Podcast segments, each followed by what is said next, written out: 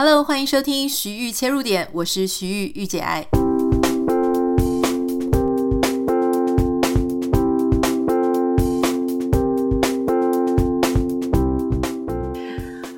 今天非常开心可以邀请到一位啊，我自己觉得他的文笔真的非常好，而且老实说，我在他成为作家之前就已经在职场因缘际会的知道这个人，但当时当时我们没有说过话啊，但是我常常看到他的身影在办公室走来走去，没有想到有一天我们居然重逢了，重逢的地点是在电视台的摄影棚里面，他的文笔非常非常好，而且我觉得真的很建议大家要看，因为。我真的很少看到我们这个时代的作家，我可以写得这么诚恳，这么共感。今天我们欢迎邀请到的是黄大米。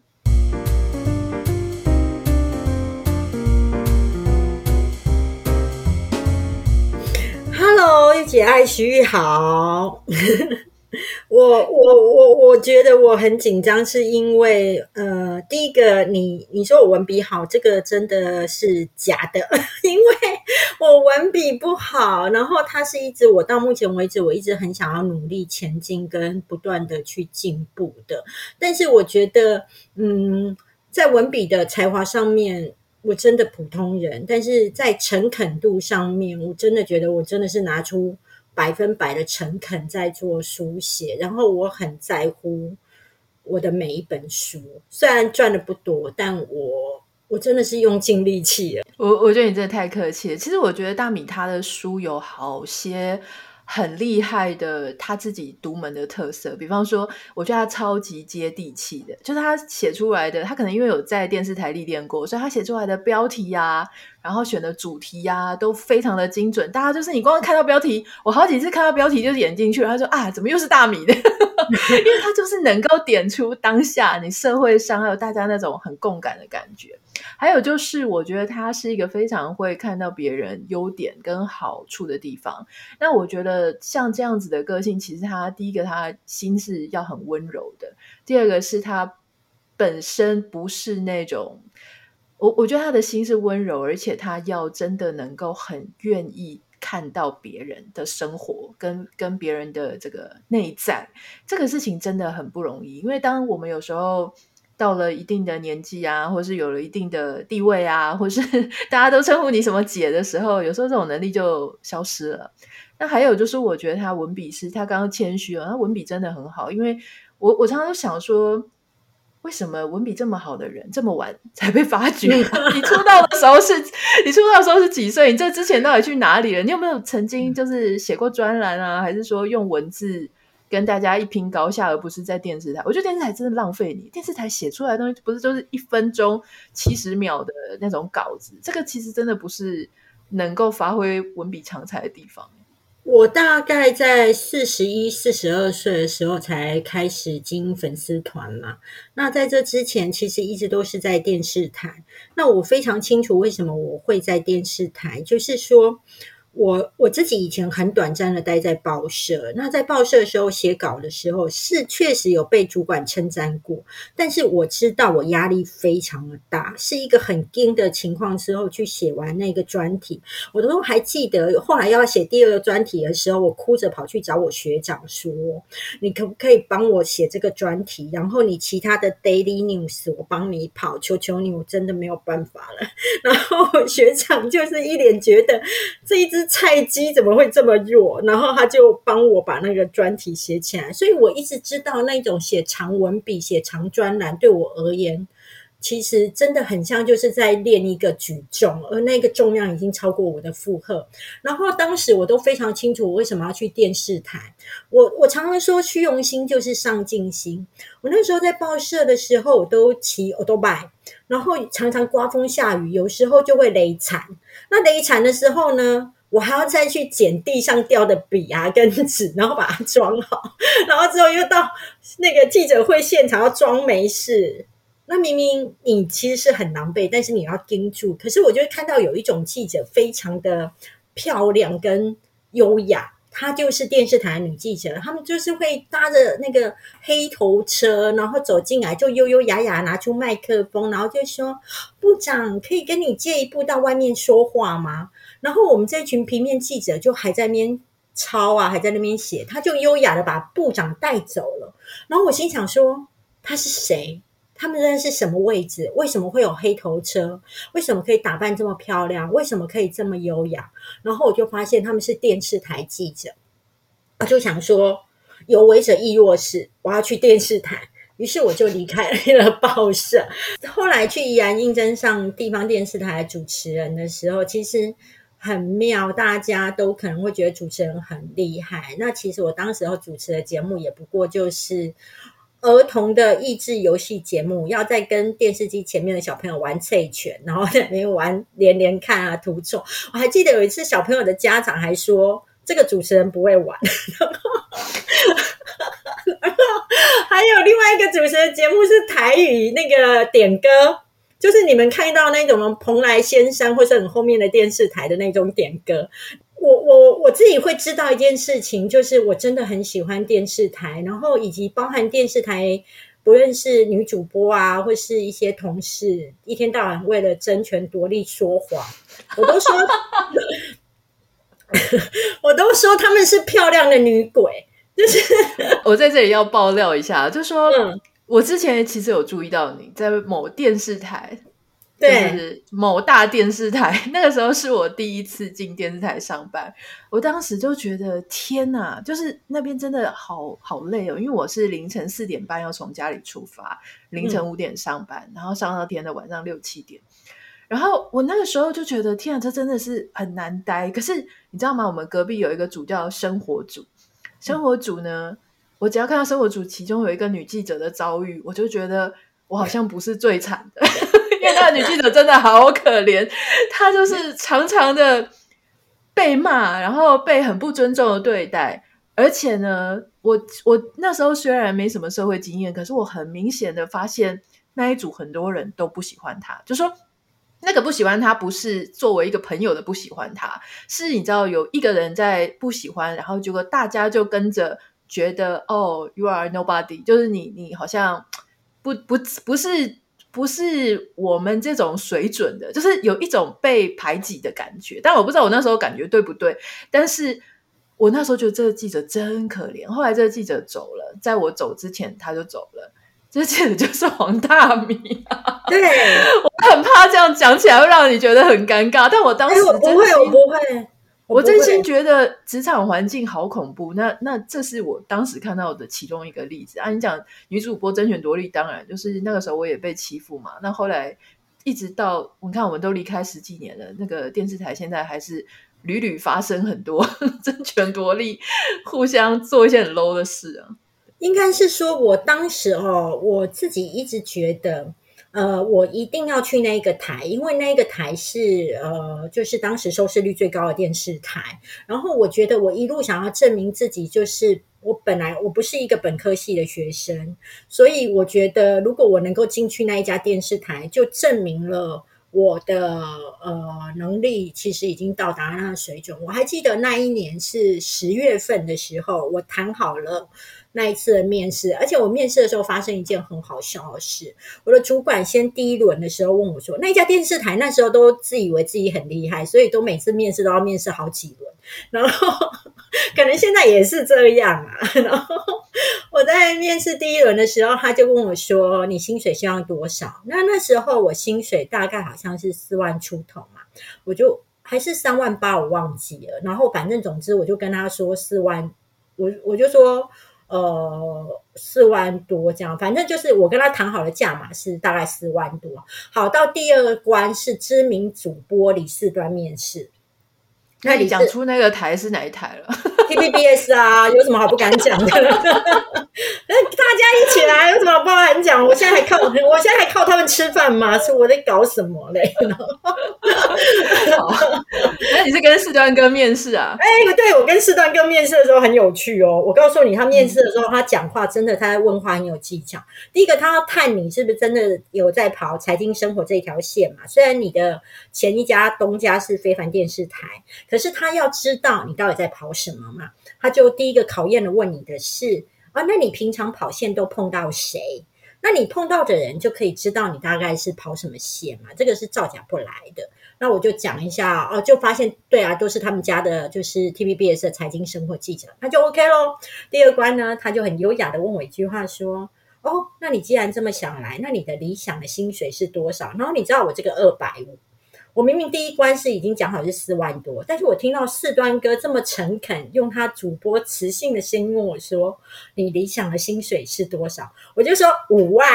然后之后他就点点头，然后他没有说什么，然后就说好好好，那我们很欢迎你，那你再等我们通知一下，那我们人事会去处理之类的。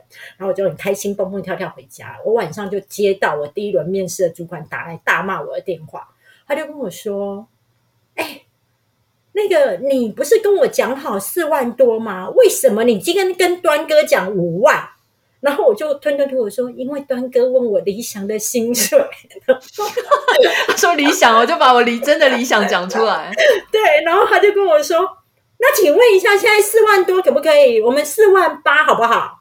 然后我就说，好，你这样子也很高招啊，因为你原本讲的应该比四万八低吧？哦，我觉得我只期待有四万五，我就要回去酬神了。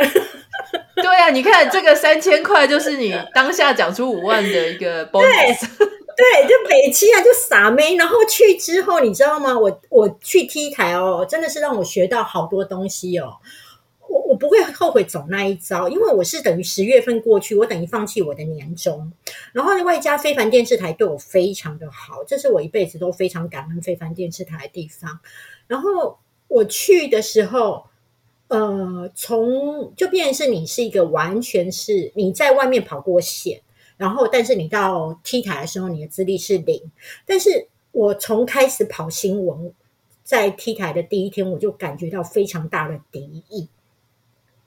那个敌意不是来自受访者，那个敌意来自我的摄影。然后我的摄影呢，他会呃，比方说，他会藏我的采访包。比如说，我们已经到采访现场了，那我采访完之后，我找不到我的采访包。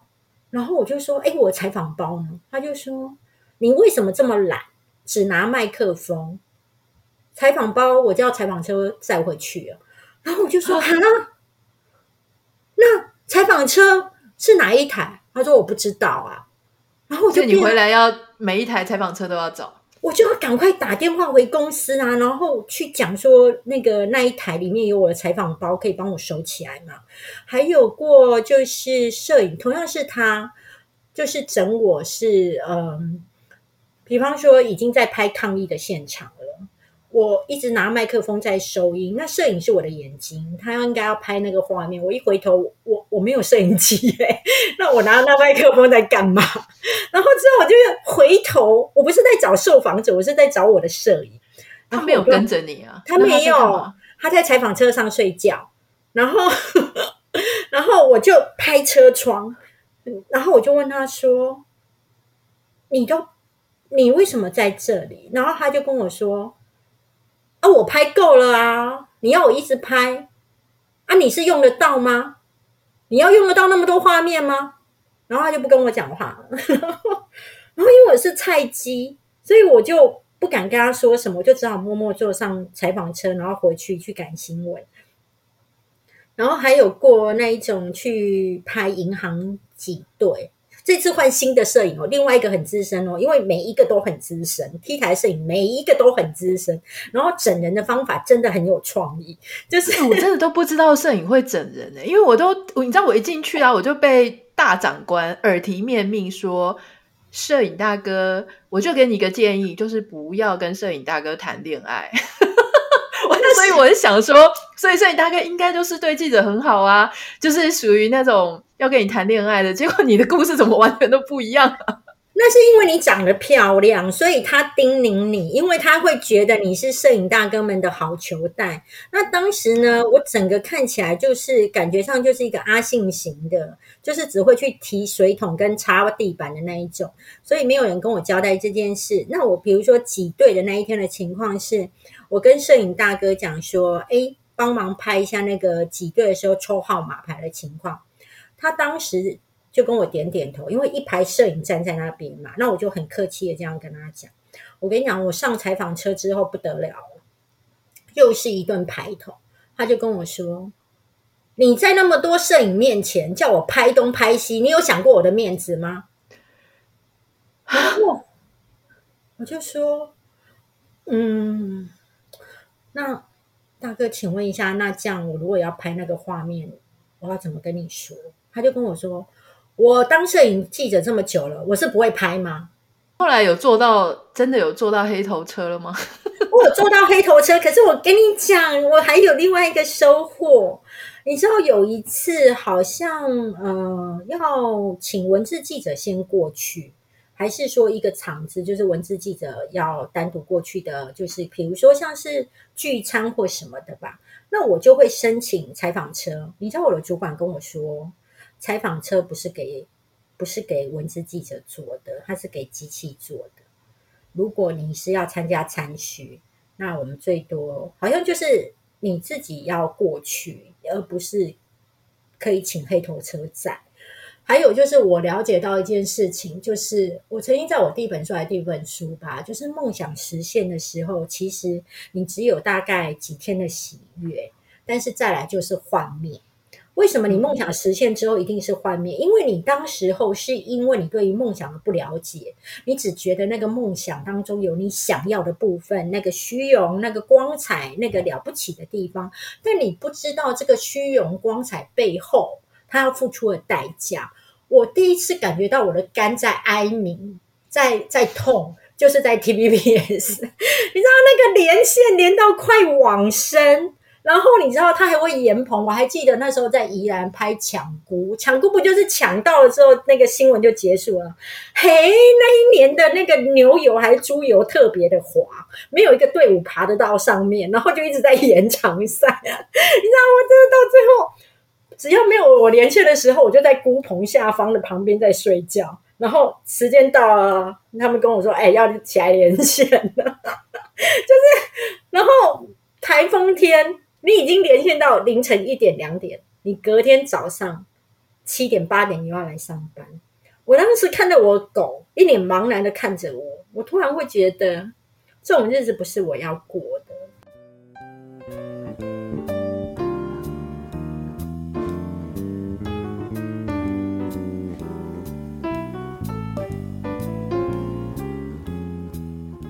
后来经过。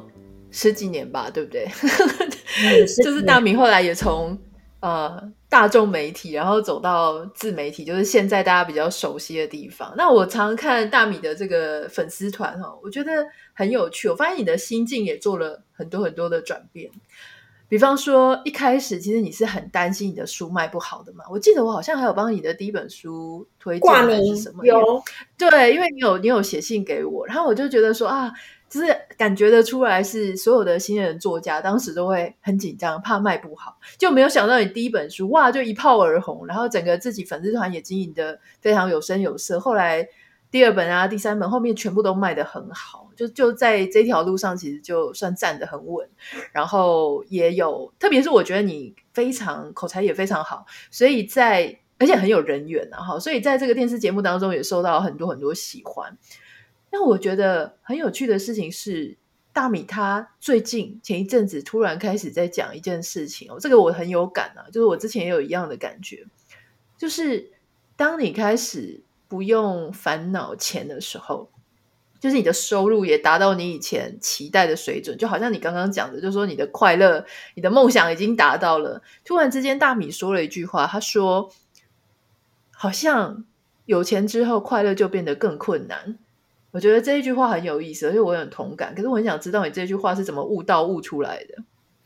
应该是说，一开始你一定会觉得，随着你的粉丝团经营好之后，你的收入增加，然后也超越你原本的薪水之后，你整个人会有一种很大的成就感。你会觉得你离你梦想当中的就是财务自由、时间自主越来越接近了，然后你会属于那种很开心，但是。我其实因为一直都有在工作，所以我还没有到感受到整个就是时间自由。一直到我七月份我离开辅仁大学公共事务室的时候，我是属于整个是包含时间跟财务都自由了。哦，我以为我会超开心，大概大概就只有开心一个月之后就很惨。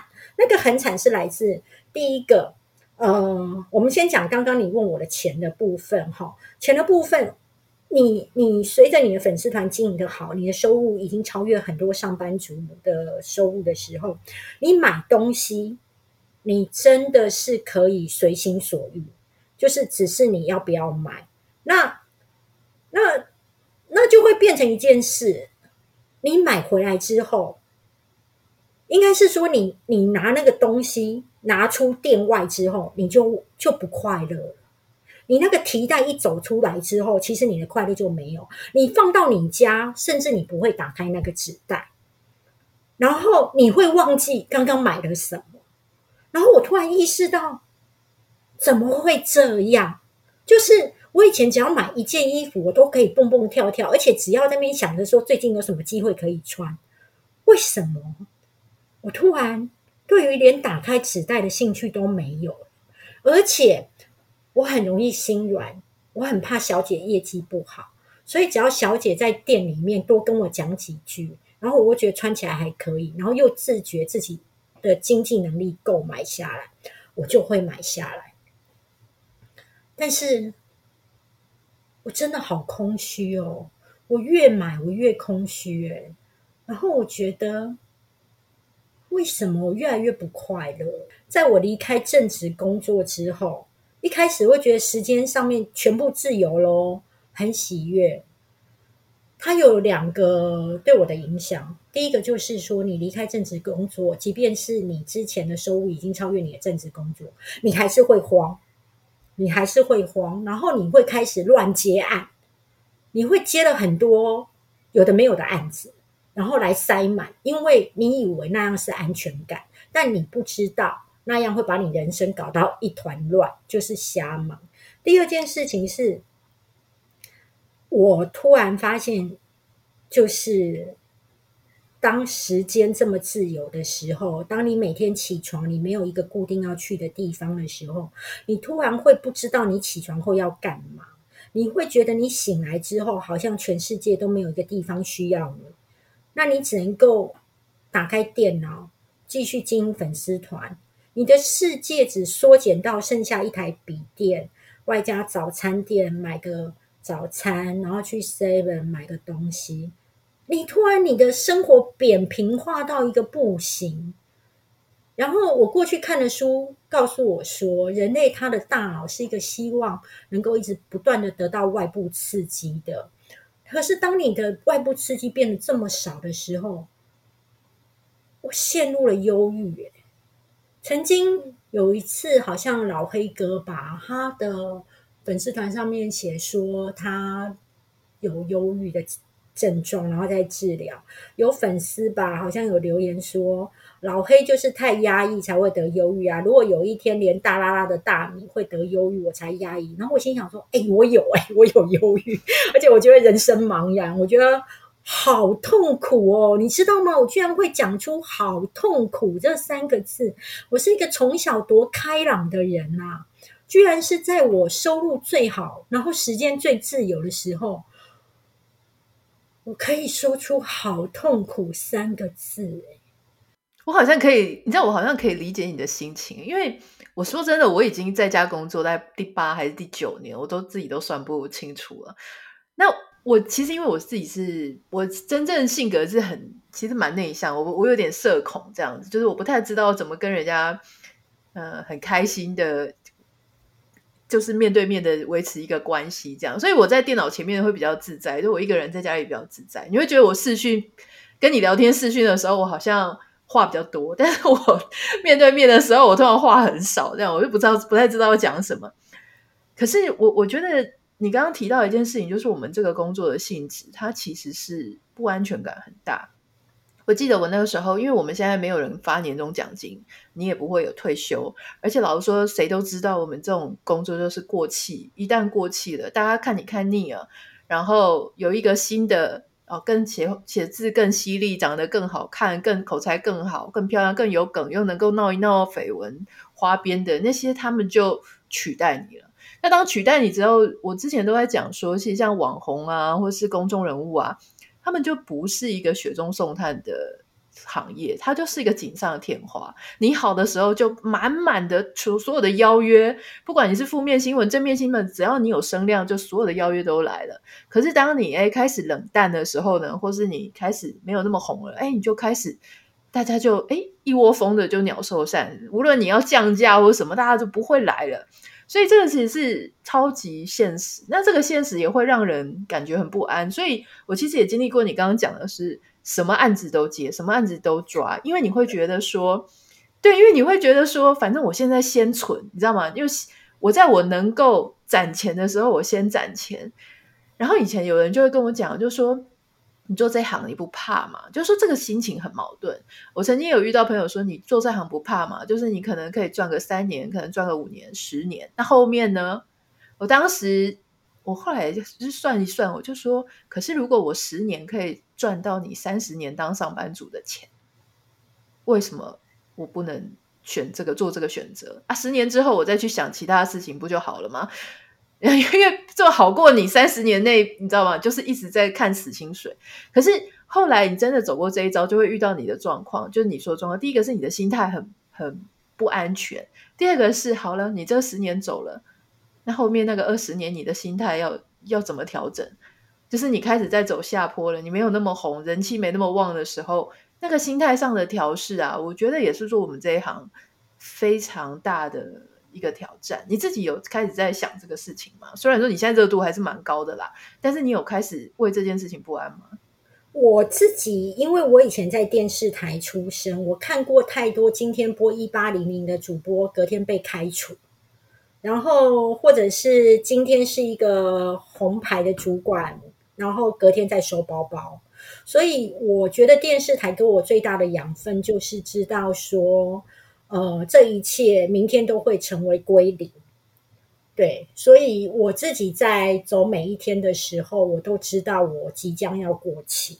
这个是我从头到尾都知道我会过气，而且我一直知道它一定会来。只是时间的问题。第二个是我做的准备，就是我不要太透支消费，也也不乱投资。其实我都只有做一个投资，就是买房子。因为我的脑袋很简单，我会觉得缴房贷啊，拼命缴房贷。我曾经有过一年缴掉四百万的房贷，就是就是我会觉得还钱对我而言是一个踏实的喜悦。然后我觉得，只要无债，我就算没有，我就算不是黄大米了，我我至少我还可以活得下去。但是我倒是不是去担心说我再来的二十年、三十年不红，因为我真的很努力存钱，很努力的缴房贷。我大概大家都知道，我几乎其实不不说谎，大家都知道我有四间房子，我有两间都已经缴完了。那我觉得应该是够了，应该是够退休。那所以，我对于那种老了之后的一种，万一我走下坡，我比较不焦虑。可是我比较最近，我那时候你在跟我敲敲这一次的合作的，就是对谈的时候，是我一个状态刚好很糟的时候，就是我当时塞了很多工作。然后塞了很工作工作，我自己又是一个想要把每件事情都做到认真，做到很好。我发现我没有办法负荷，然后我在一个呈现一个对自我高要求，但是能力又跟不上的情况之下，我变得就是我会怪我自己，然后我我会压力很大，因为我觉得我没有办法保证我明天会表现得好。然后整个一直到十一月底嘛，我们今天录音的时候是十二月十一号。我十一月底的时候，我结束了从我离职后七月到十一月当中整个乱接工作的债，我全部还完了。然后我十二月份之后开始就不再接东西，我就跟我自己讲，你需要很大的空白，去想想你人生下半场要干嘛。你需要的已经不再是那么多工作去塞满你的不安。你要去想想，如果你现在觉得这么空虚、这么不快乐，那你应该去想想，你下半场东西有没有什么东西可以让你快乐？所以我整个十二月份的时候几乎没有什么工作，但是我给了我自己一个礼物，就是我呃，在明天我去预约了心理咨商，因为我觉得人一辈子你要跟你自己好好的相处，但是你曾经一定在你成长的过程当中有过一些伤，而这些伤会让你变得尖锐。然后，甚至你没有办法诚实的流动你自己真实的情感，你可能会用推开爱的方式在迎接爱，但是你明明伤害了你爱的人之后，其实你内心也很不舒服。那我自己察觉到，我有在这一方面的呃个性上不够好的地方。所以我会觉得，透过专业的智商心理师，让我成为一个更好的人。我觉得这是我再来要追求的。然后，因为最近大量的就是阅读，就是都不接工作嘛，就有比较多时间。我觉得有一个前辈讲的话，真的让我觉得好受用哦。我真的觉得你人生困顿的时候，真的是阅读可以拯救你的灵魂。就是那个前辈的那本书写的是说。人生的路啊，你就是在爬坡。然后呢，你在爬坡的过程当中呢，你以前在低谷跟中断的时候，你烦恼的是实质性的问题，是实质性，比如说你缺钱、缺专业、缺资历，那种实质性的考验，你是一个一个在拿，一个在突破。可可是当你爬坡到高层的时候，往上的风景的时候，你的考验已经不再是具象了，你迎来的考验是抽象的。那我突然就惊醒，就是说，OK，那我只不过是从过去具象的游戏，现在来到了玩抽象游戏。那我是抽象游戏的幼幼班，所以我在适应。然后，所以我觉得应该会去花很多时间去了解自己。我记得大米好像跟我讲问过，说我怎么这么勇敢，就是在那个时候说放掉。我就放掉了，就走了。我我记得我，我当时对于你的勇敢，我是非常佩服。应该是说，我是你的粉丝已经很久了，从你出第一本书的时候就开始追，甚至就是迷恋到，就是用自己当主管的特权，派记者去采访你，然后回来比记者还兴奋，然后一直说：“天啊，是不是很好玩？是不是很好玩？”之类的。就是我觉得我一直觉得你很勇敢，然后。你你在商周那一篇的专栏啊，就是讲你怎么样是从一个上班族到自媒体啊，我真的看过好多哦，而且我真的好遗憾一件事，因为我还记得有一次你在商周办自媒体的讲座，我那一天有事没有办法去，可是我一直都想说，因为我觉得你是真的很有料，很多人在办自媒体的讲座或者讲自媒体怎么样经营的时候，其实你去看他自媒体真的没有经营的很好，然后。然后我都会觉得那个叫诈骗集团，就是你自己都没有做好，你怎么有脸出来开课跟告诉别人怎么样？可是我觉得你是真的把自己经营得很好，所以我对于错过那一次我非常的遗憾。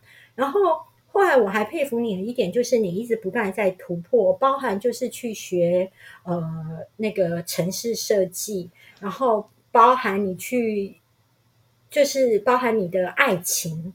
就是你就会觉得我就是要一个爱情，那我就是去认识，然后等到交往结婚的时候，我会觉得你在台湾有这么棒的事业，根本就是一个聚宝盆，会走路的聚宝盆，应该是你老公丢掉工作回来跟你在台湾吧？哎，小姐你居然就去美国了哎！然后我心想说，你是疯了吗？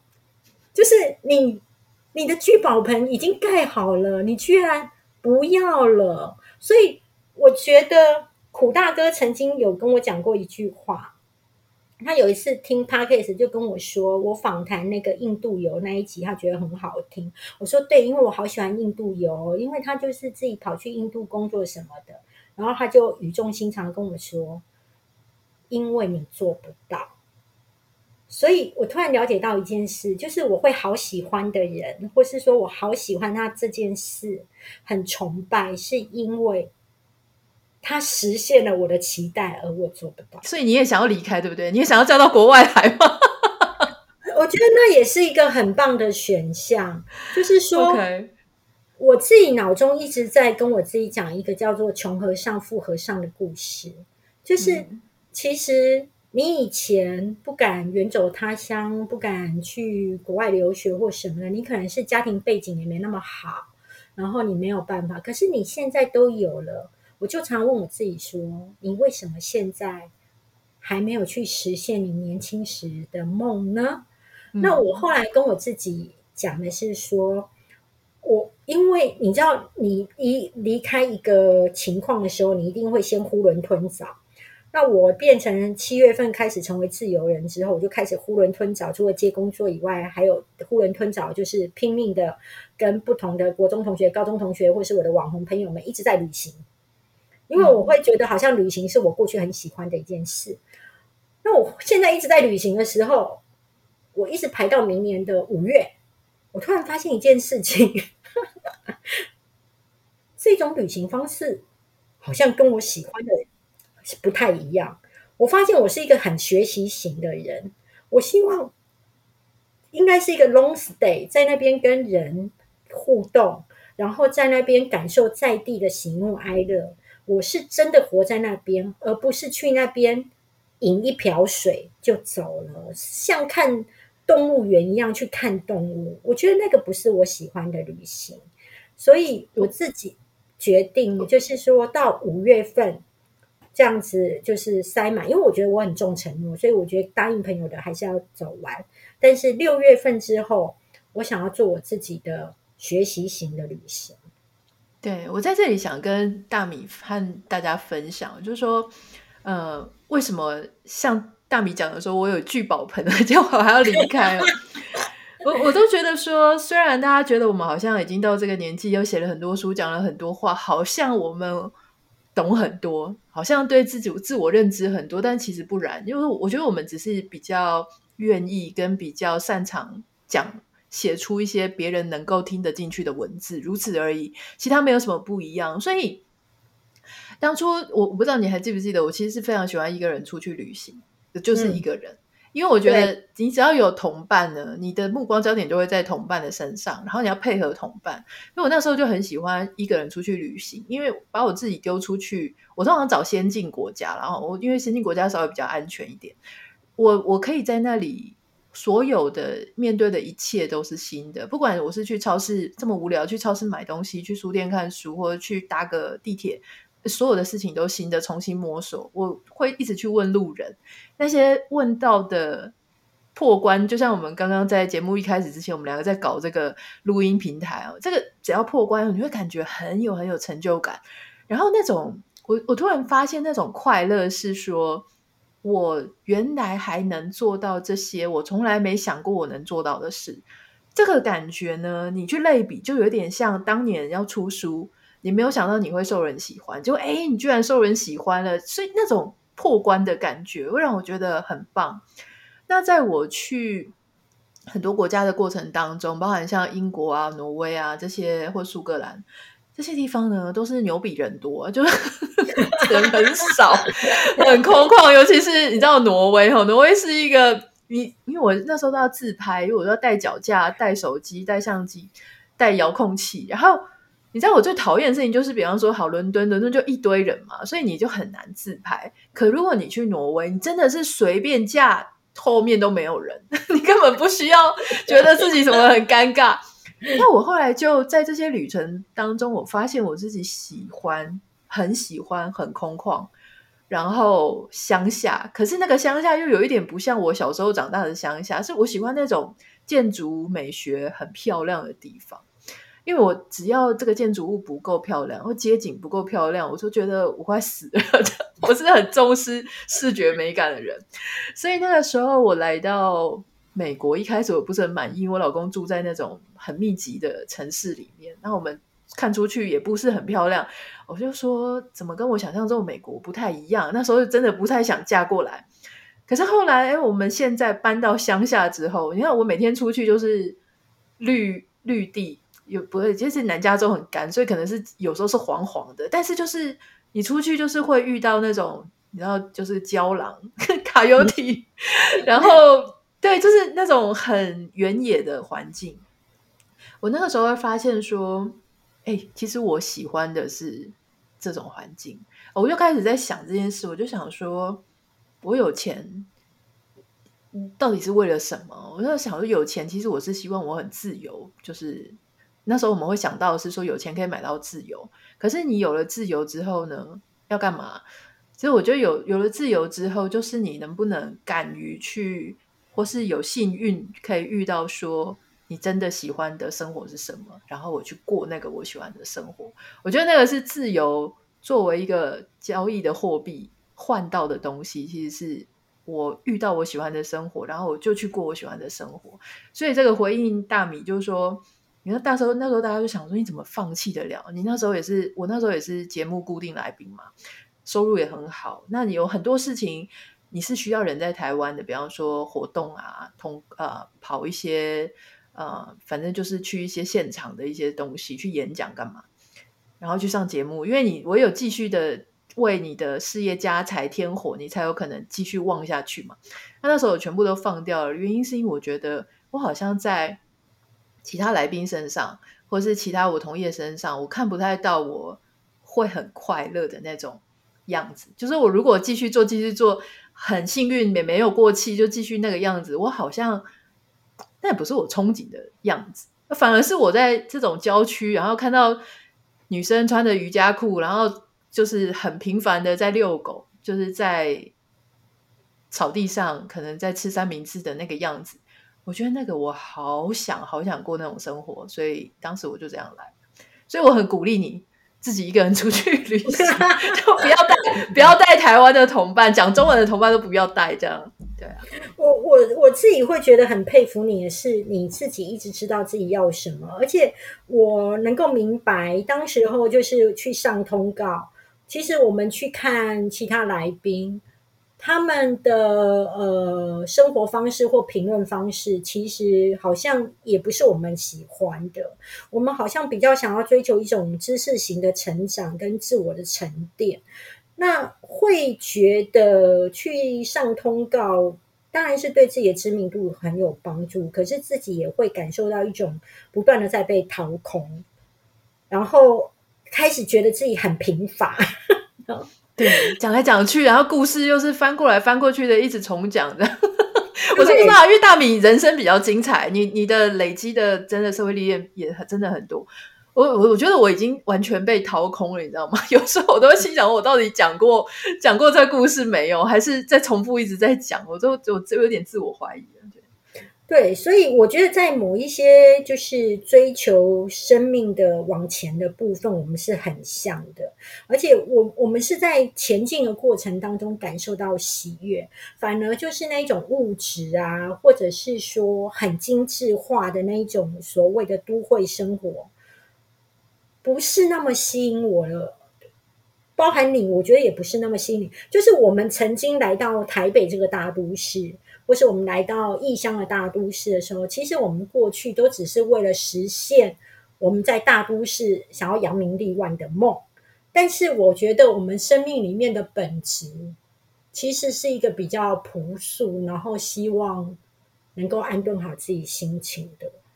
所以，我们现在已经，我们现在，我们现在是已经演到台北女子图鉴回永康街卖，回台南永康卖牛肉面的部分了吗？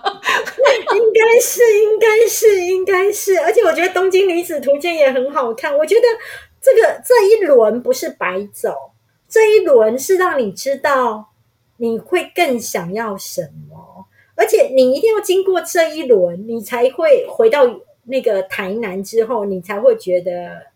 啊，你好喜欢这里。你没有经过那一轮，你当年没有离开屏东，我当年没有离开高雄，我们心中永远都会有一个遗憾的台北梦。那我们曾经在台北梦当中也睡过，就是奇怪，怎么来台北之后住不好、吃不好，然后用的又破破烂烂。这个你说有睡过，害我吓一跳。我想说，我真的没有像那个什么林一山睡这么多。没有没有没有，我也很想要睡出一片天，但是都没有人要跟我睡。吓死我！然后现在是要爆什么料？都已经节目的尾声了，有一个更高的高潮。没有没有，就是两个没有去睡过的人，真的没有林一山那么多了。对啊，对啊，今天真的是很开心，今天可以跟大米聊，就说我觉得大家一直在想说，我们两个看起来好像顺风顺水的，一一出来，然后就有很多这个粉丝的支持，很幸运啊！哈，但。可是老实说，我觉得不管你是今天收入怎么样，状态怎么样，有没有很多人，其实我们每个人都还是在面对我们自己的烦恼啊，哈而且每个人都还在追寻说我自己真实的自己到底是谁，然后我们到底还在追逐我们要的生活到底是什么？那我们可以跟请大米分享一下你接下来的这个计划是什么吗？要休息的计划，要去哪些国家玩？我自己会觉得，我喜欢一些比较呃，比如说落后地区的，应该是说，呃，比如说尼泊尔、西藏之类的。我希望一些比较原始，或者是印度，嗯、因为我觉得，我常常会觉得我在人在在在别人生命里面的苦难当中，我可以看到里面的光。然后反而会在大都会地带当中，我其实我感觉不到来自一种土地的力量，以及我感受不到一种让我吸引我的特殊的风土民情。我我记得有一次，我好像不知道，我忘记我去哪一个国家的时候，我看着那个爸爸清晨四点背着他的小孩在煎蛋给游客吃的时候，然后。